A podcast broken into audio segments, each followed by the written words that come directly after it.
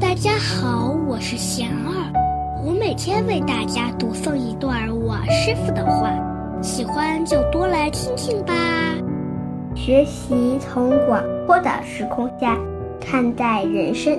我师傅说，短暂而狭窄的看待生活，就找不到方向；要从更加广阔的时空下来看待人生，才能明白生命的价值。犹如一棵树，过去的人种下它，灌溉它，我们现在受用它的阴凉与果实，还要给未来留下它，乃至种更多树。